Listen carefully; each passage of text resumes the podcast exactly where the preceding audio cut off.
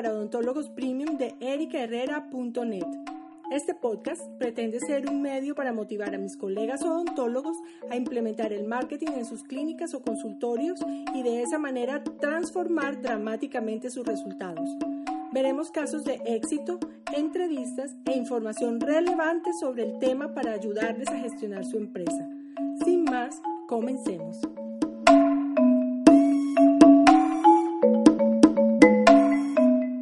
Bueno, bienvenidos a este episodio de el podcast Marketing para Odontólogos Premium. En el día de hoy tengo la suerte de tener a David Gallegos. David es un colega odontólogo que se encuentra en Holanda, pero que es originario de Guatemala y la idea es que David hoy nos cuente un poco cómo es la historia que puede recorrer un odontólogo latinoamericano yéndose a vivir a un país desarrollado como es Holanda y cómo van presentándose las dificultades, cómo se van logrando las metas. Muchas veces tenemos unas expectativas y no siempre las cosas funcionan. Otras veces no sabemos qué tantas expectativas realmente podemos tener. Entonces, ¿quién es David Gallegos para empezar y cómo decide David un día irse a Holanda para empezar allá su nuevo ejercicio profesional, que esto es una alternativa que yo encuentro que muchos odontólogos latinos quizás en una situación laboral difícil en la que ven de pronto que hay mucha competencia en precios o que no es fácil conseguir un empleo o que no sienten que les estén remunerando bien, la consideran. Mucha gente piensa que si se va a vivir al extranjero, eso pudiera ser la solución a todos sus problemas. Entonces, David, cuéntanos un poco tu experiencia que va a ser seguramente muy valiosa para muchos de nuestros colegas. Te doy la bienvenida. Muchas gracias por sacar este ratito para todos nosotros. Muchas gracias, Erika. Mucho gusto a todos. Les agradezco por la oportunidad de escucharnos, ¿verdad? Y quiero compartir este pedacito de mi vida en el cual he vivido muchas cosas en muy poco tiempo. Para empezar, eh, mi nombre es David Gallegos. Soy cirujano dentista guatemalteco y tengo 32 años de edad. Emigré a, Holanda el año pasado, en septiembre, y ya llevo aquí aproximadamente cuatro meses y medio. El motivo por el cual emigramos con mi esposa fue una decisión familiar. Queríamos que nuestra hija naciera aquí en Holanda y empezamos a buscar trabajo, casa, todos los documentos legales y pues mi esposa tenía trabajo y yo también y en base a que logramos cumplir los requisitos, ¿verdad? Para migrar, que tomamos la decisión y, y migramos. Escúchame, David, tu esposa es holandesa, o sea, por eso escogen Holanda. Exactamente. Mi esposa es holandesa, sí. Ok, bien. Continúa, por favor. El día laboral de algún odontólogo acá en Holanda en el mundo es muy similar. La diferencia en realidad se basa en el idioma y la cultura. Los pacientes aquí son bien minuciosos, quieren saberlo todo, para qué sirve cada instrumento y cositas así, ¿verdad? Muy detallistas. Y todo obviamente tiene que ser en el idioma holandés. Esto hace muy difícil la situación para uno que migra. Es un gran paso, ¿verdad? El idioma, algo que nosotros no estamos preparados. Eso es lo que más me ha costado ahorita aquí en mi ejercicio profesional, lo único que eh, diferencia bastante es el proceso, el modo de realizar los tratamientos. David, ¿qué otros requisitos, aparte del idioma, que claramente eso era algo que se veía venir? Si te vas a vivir a Holanda, y vas a trabajar como odontólogo en Holanda, seguramente tenías previsto que te iba a tocar aprender holandés. Pero dime, como odontólogo tuviste que homologar algo, los requisitos para poder ejercer la profesión odontológica en Holanda, ¿fue válido los títulos que traías de Guatemala o tuviste que volver a empezarlo todo, tuviste que hacer algún examen? ¿Qué has tenido que recorrer para poder trabajar como odontólogo en Holanda? En mi caso, en realidad, yo conseguí el trabajo y es legal, o sea, legalmente puedo trabajar como odontólogo bajo supervisión. Si yo quisiera trabajar por mi propia cuenta, con mi propia clínica, tengo que tener un número de colegiado que aquí se llama BIG. Aquí, para obtener este requisito, es necesario estudiar dos años, ¿verdad? Para que me den mi número de BIG. Y aparte, más o menos, para poder hablar al nivel que ellos solicitan, porque antes de entrar a hacer esos exámenes, que son dos años, uno tiene que tener un nivel de holandés que es el B1. Los niveles del idioma son A1, A2, B1, B2, C1 y C2. Yo ahorita eh, estoy en el nivel A2 y llevo aquí desde septiembre. Entonces, la verdad es bien difícil con estos requisitos, ya que el idioma más o menos va a tomarme año y medio, por ejemplo. Aquí todos me dicen que voy rápido, que hablo bien y que yo sepa así rápido se toma en año y medio y otros toman hasta dos o tres años, según he escuchado acá con otros colegas. Y el BIG toma dos años por lo menos Y yo he escuchado de algunas personas que les ha tomado cinco años. O sea, tú tienes que estudiar dos años y luego hacer como unos exámenes, me imagino, para probar que tienes el nivel y ahí sí, entonces te dan el BIG que es como la licencia tal vez o el permiso de trabajo. Porque digamos que cuando yo vine a Estados Unidos también un poco era así, había que, hacer dos años de odontología y obviamente para eso tú tenías que haber presentado como un board, que es un examen donde tú demuestras que tú ya tienes un conocimiento como odontólogo, pero ellos obviamente no validan tus títulos en Latinoamérica, sino que ese título te sirve simplemente para hacer un examen, como para que te validen la parte básica, pero luego tienes que estudiar dos años de odontología también para certificar que por lo menos esta parte clínica tú la manejas suficientemente bien para atender a un paciente acá. Y eso luego si te quieres especializar en un área es eh, otros dos años más. O sea, si yo quisiera yo hubiera querido ejercer la odontología o la ortodoncia, que era pues mi especialidad, que además me dediqué 20 años exclusivamente a eso, entonces obviamente el resto de muchas de las cosas odontológicas no las había hecho por años. Si yo hubiera querido ejercer la ortodoncia, ganar como un ortodoncista gana aquí, yo hubiera tenido que estudiar la odontología y luego además estudiar ortodoncia o por lo menos hacer cierto tipo de exámenes para poder aspirar a trabajar como ortodoncista. Aquello me iba a tomar alrededor de unos cuatro años y muchísimo dinero, era una cosa como alrededor de unos 400 mil dólares en ese momento cuando lo consideré. Y bueno, la verdad es que no me llamaba la atención personalmente estudiar cuatro años para volver a hacer lo que yo hacía, de lo cual tenía tanta experiencia. De hecho, en un tiempo fui docente de esto en Colombia. Yo decía, no puedo creer que voy a tener que estudiar cuatro años para volver a empezar, además, en un país extranjero donde nadie te conoce, a empezar a crear una consulta y con más de 50 años realmente aquel panorama a mí no me sonó en ese momento y por eso hoy día hago esto. yo pues eh, cambié el panorama, pero como que muchas personas dicen, no, yo como sea, me voy, vuelvo a empezar, vuelvo a estudiar. Eh, entonces es, es bueno como que la gente tenga la claridad de que no es tan fácil como irse a un país y llego, hago un examen y aquí estoy trabajando y listo. O sea, igual aquí hay mucha gente que trabaja, como dicen, por debajo de la mesa, o sea, no están legales, pero son riesgos que pienso que un profesional no debe tomar. Yo personalmente no estoy dispuesta a que me deporten de este país y salir por la puerta de atrás sin ninguna necesidad. Como que ese tipo de cosas ilegales pues habrá quien las haga, pero no era la manera como yo quería ejercer, eso me robaría a mí mucha tranquilidad y no hay nada como poder dormir tranquilo. ¿Tienes alguna otra dificultad para ejercer como un odontólogo allá en Holanda? A pesar de que tienes una esposa holandesa, eso yo lo resalto porque no es lo mismo cuando uno no tiene a nadie y entonces entran con papeles con tiempo límite y como estudiante internacional o como temporal que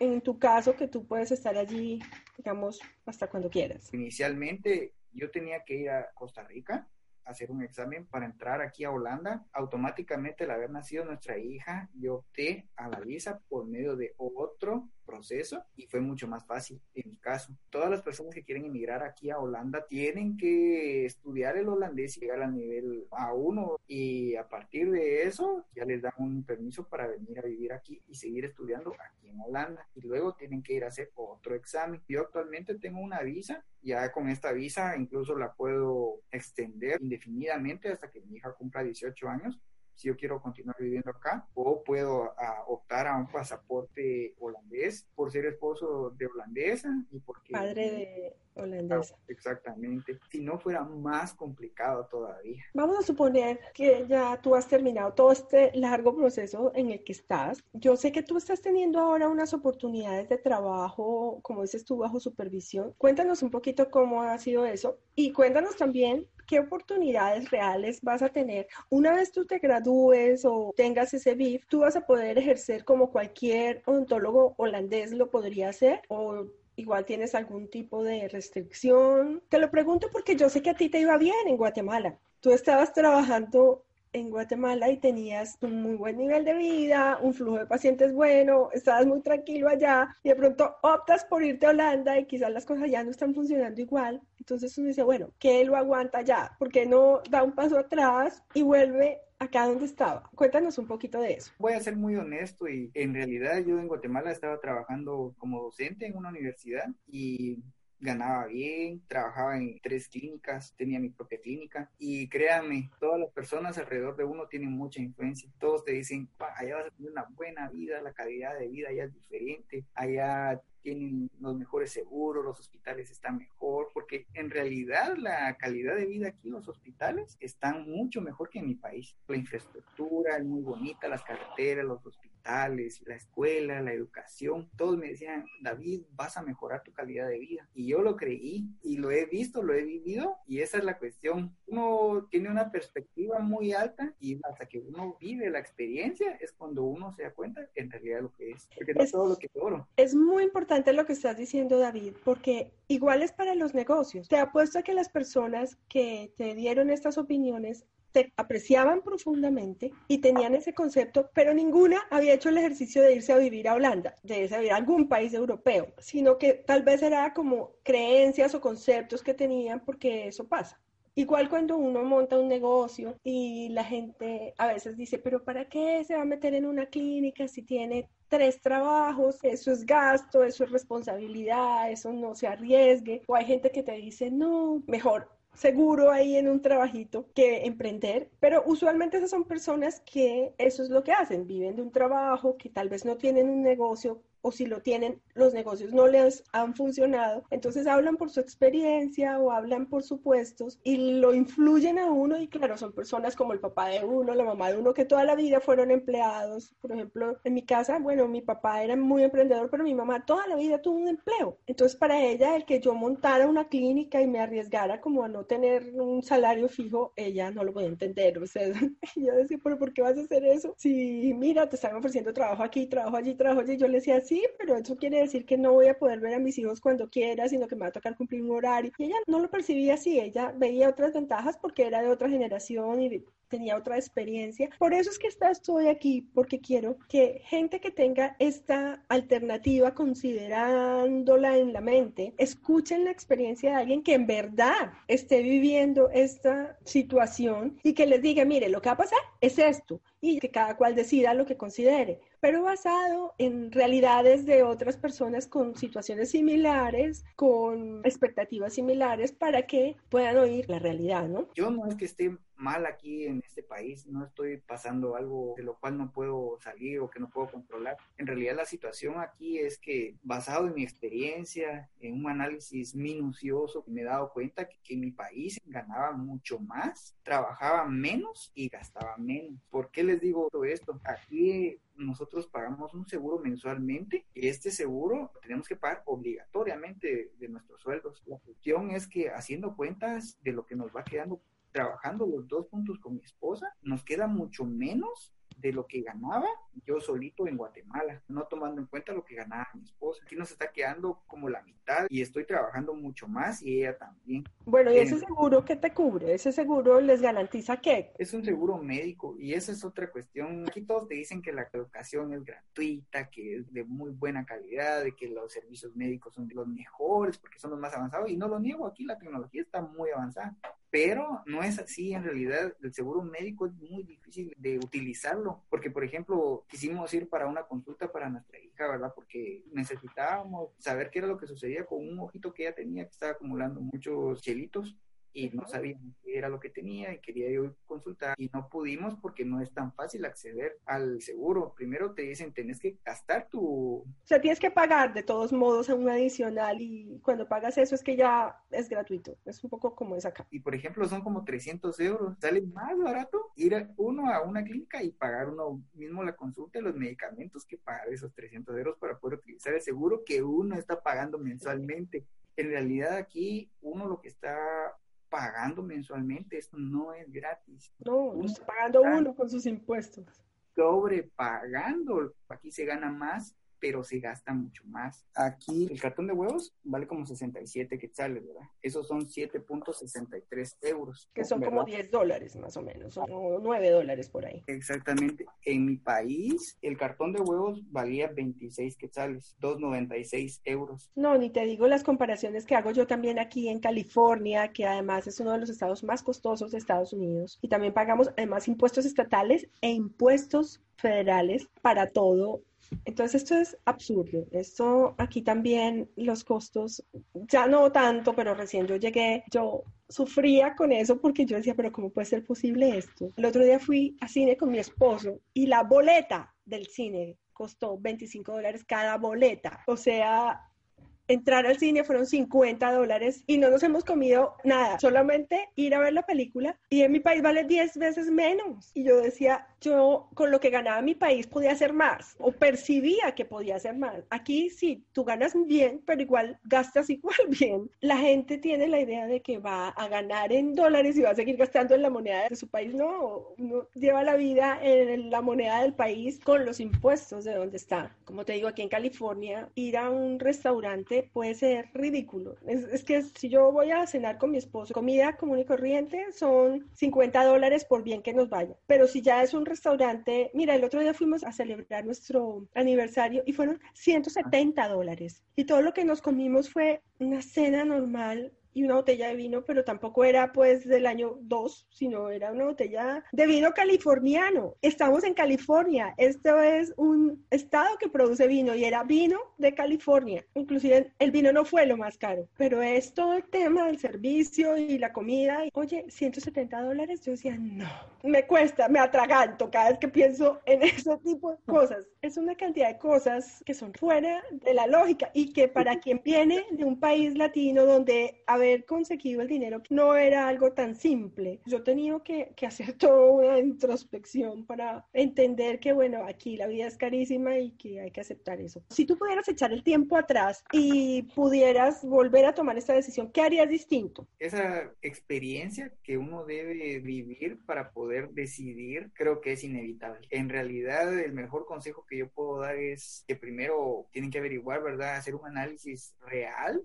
de las posibilidades que uno tiene como inmigrante. Lo que yo siento es que estoy estancado, que estoy luchando contra mi propio sentido común, contra mi lógica. Esto, todo esto que estoy viviendo, yo lo traté de ver desde allá y lo presenté muy dentro de mi corazón, de mi mente, lo, pude previsualizar, pero no hay otra forma en realidad para poder saber qué también le va a ir a uno. Por eso yo hice un recuento de las cuestiones que tomé en cuenta para poder tomar la decisión. Dependiendo del país donde uno quiere emigrar, uno tiene que tener el control total del idioma, creo yo, antes de emigrar, porque es muy importante tener el nivel requerido para avanzar mucho más rápido y aún así va a ser lenta. La adaptación, los documentos y todo lo que necesita uno. Y averiguar bien los requisitos que necesita uno para poder obtener el documento legal para poder vivir, ¿verdad? Como una visa o un permiso y qué requisitos también se necesitan para poder trabajar, para poder ejercer tu profesión. Yo averigué antes de venir a vivir y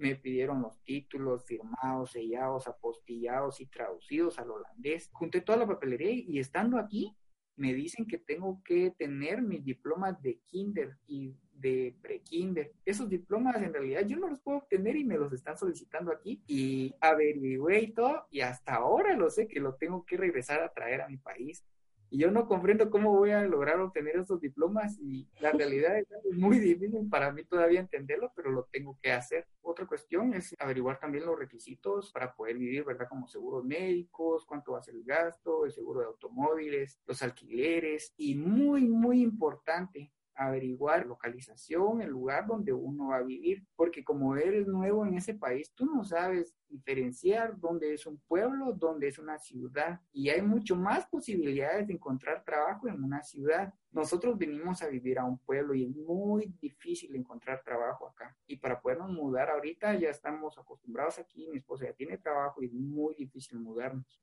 Quizás habría sido buena idea de pronto echarse un viaje preliminar, ir y mirar la zona, como que te hubiera sido tú adelante unos dos, tres meses y ver cómo en verdad iba a ser vivir ahí y para probar un poco. Exactamente, sí, incluso nosotros vinimos aquí, vinimos varias veces y se mira tan bonito y tan grande que yo pensé que era una ciudad donde estábamos viviendo y no sabía que era un pueblo. Por ejemplo, acá, bueno, yo estoy en una ciudad por el contrario gigante, esto, Los Ángeles de lado a lado son tres horas recorrerla y esta es la gran ciudad y entonces aquí hay de todo y es la quinta economía del mundo, California, entonces, bueno, aquí sí que es todo, pero pasa que, por ejemplo, si yo quisiera sacar una licencia para trabajar en California, luego de que ya estudio y bueno, hago los dos o cuatro años, dependiendo de lo que decida, me dan un permiso para trabajar en California, pero en California, no en Estados Unidos. O sea, yo con ese permiso no me puedo ir a Nueva York a trabajar. Si quiero ir a trabajar allá, tengo que sacar otro permiso, que seguramente no será nuevamente estudiar los montones de años, pero por lo menos sí hacer un examen que valide que lo que estoy haciendo aquí lo puedo ir a hacer allá. Otra cosa son las distancias que le va a tocar recorrer a uno. Aquí, por ejemplo, en Estados Unidos, pienso que hay dos formas de venirse. Una es venir y homologar el título. Hoy día hay que estudiar y luego presentar el examen. Pero por otro lado, hay gente que decide venir a hacer una maestría o una especialización o, o, estudiar alguna otra cosa, trae sus títulos desde su país, consigue una beca o aspira a un cupo en una universidad acá en Estados Unidos y luego mira cómo hace para pagar para esa maestría y entonces allí te validan lo que tú traes de tu país como carrera, digamos, porque tú vas a venir aquí es a formarte. Lo que pasa con la formación es que igual tú no vas a poder ejercer acá. O tú vienes, haces tu maestría o tu especialización o lo que vayas a hacer con una visa de estudiante que solo te permite estudiar. Eventualmente podrías sacar un permiso de trabajo en la universidad donde estés, pero aquí si eres estudiante, eres estudiante, no eres trabajador. Entonces con esa visa no es que puedas realmente trabajar. Y una vez termines de hacer esa maestría o esa especialización o lo que sea, deberás volver a tu país o verás si desde aquí miras cómo te consigues un trabajo, cómo te enganchas en algún lugar para que esa persona eh, te pida una visa de trabajo, pero la cosa funciona como de esa manera. Igual si has oído con las nuevas políticas migratorias de Estados Unidos no son las mejores, sobre todo para los latinos. Entonces, realmente eso no es algo que esté como abierto a todo el mundo porque al final la percepción es que hay muchos latinos sobre todo. De hecho, esto es un país de inmigrantes, pero los que no son latinos son asiáticos por lo menos aquí en California, en Los Ángeles, el que no es mexicano o, centroamericano, prioritariamente son mexicanos y de Centroamérica mucha gente de Nicaragua, Guatemala, El Salvador. Y el resto son coreanos, japoneses, chinos, gente que, que se ha venido de Asia y que ha instaurado aquí. De hecho, aquí ya la gente no va a China, la gente viene a Los Ángeles a comprar lo que traen de la China. Entonces, esta es la nueva bodega, digamos, del mundo de las cosas chinas. Entonces, tú ves las grandes colonias asiáticas, las grandes colonias latinas, uno que otro arminio y gente que por problemas de guerras y esto les están dando asilo. Muy raro, el angelino que tú ves, o sea, las personas blancas, muy americanas, no se ven tanto. La percepción de ellos es que están siendo desplazados por los latinos. Y este es el estado más abierto de Estados Unidos para recibir gente. Bueno, David, no sé si quieres agregar alguna otra cosa de tu experiencia antes de terminar. Realmente ha sido muy valioso esto que tú has dicho. Además, lo has dicho muy desde el corazón y te lo agradezco porque pocas personas están dispuestas a abrirse así y a decir realmente cuál puede ser la realidad. Es sobra decirte las gracias que te doy por estar aquí. Quiero compartirles también algo positivo, no solamente contarles las situaciones que yo he visto acá que no nos favorecen, en realidad todas las recompensas son a largo plazo. Por ejemplo, cuando ya tenga el BIG y ya pueda trabajar, tener un buen sueldo, el salario acá de un odontólogo empieza, por ejemplo, desde 3 mil euros y llega a uno a 5 mil euros. Eso acá también es bastante. O sea, aquí se puede tener una buena calidad de vida, pero hay que sacrificar bastante. Otra cosa positiva es que por la insistencia la persistencia y la resistencia que he tenido acá sobre conseguir una opción de que puedo estudiar acá periodoncia y puedo trabajar por medio de un proyecto de una clínica muy grande. Yo en realidad no estoy mal, pero no estoy como estaba en mi país. Y eso fue algo que me aclaró mucho cuando hablé contigo. No estoy mal, pero no estoy como quisiera estar. Uno como extranjero en el país que no es propio es el triple de esfuerzo, de tiempo, de vida. Y yo sé que en el futuro voy a estar bien, ya sea acá o en mi país, ¿verdad? Hay siempre la opción de poder regresar, en tu país siempre te van a recibir con las puertas abiertas, tu familia, tus amigos. Otra cosa que pega duro es el tema cultural, el tema de la falta de los amigos, las otras costumbres, que no es que sean mejores o peores, sino simplemente son distintas. Y bueno, yo te invito a que disfrutes en Holanda esos quesos tan maravillosos que tienen y ese chocolate que es de muerte lenta. Yo podría decir que de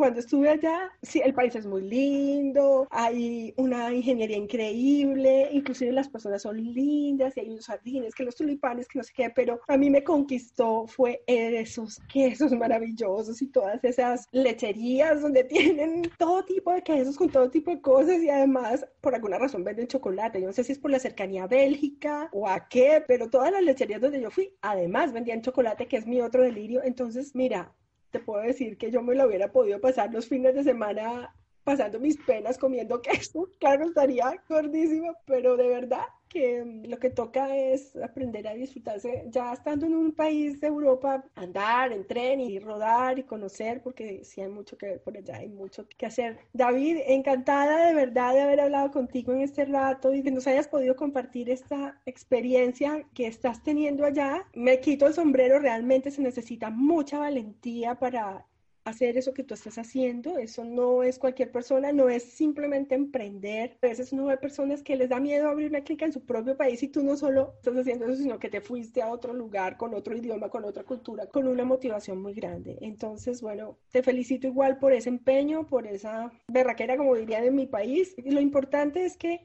tengas un objetivo, una convicción y vayas tras él, cueste lo que cueste. Como dices tú, no es algo que se te esté saliendo de las manos. Lo que pasa es que es un recorrido duro, pero tú lo tienes claro. Tú estás dando además los pasos correctos y los que hay que hacer para poder lograrlo. Y qué bueno que además tienes ahora esta opción de este trabajo para que la cosa sea más llevadera. Por ahora me resta agradecerte nuevamente y espero verte en una próxima oportunidad con una historia bastante más descomplicada, por lo menos, porque ahora parece un poco complicada, pero no por eso no está bien. Entonces, nos vemos en la próxima, David. Te dejo un abrazo, todo mi cariño y muchas gracias por estar aquí. Estoy para servirles y cualquier consulta, si los puedo ayudar con algún consejo o algo, pues, me pueden contactar en Instagram como David01 Gallegos. Cualquier cosa, pues saben que con mucho gusto los veo. Gracias, David. Que estés bien. Gracias. Gracias por estar hoy aquí y ser parte de esta comunidad. Soy Erika Herrera, tu anfitriona, y este es el podcast Marketing para Odontólogos Premium. Mientras llega el próximo episodio, te invito a visitar ericherrera.net y a seguirnos en nuestras redes y grupos. Allí nos puedes dejar comentarios y sugerencias sobre temas o personajes que quieras escuchar aquí. Agradecemos tus valoraciones de 5 estrellas en iTunes y tus comentarios y me gusta en iBooks. Te dejo un abrazo y todo mi cariño. Chao, chao.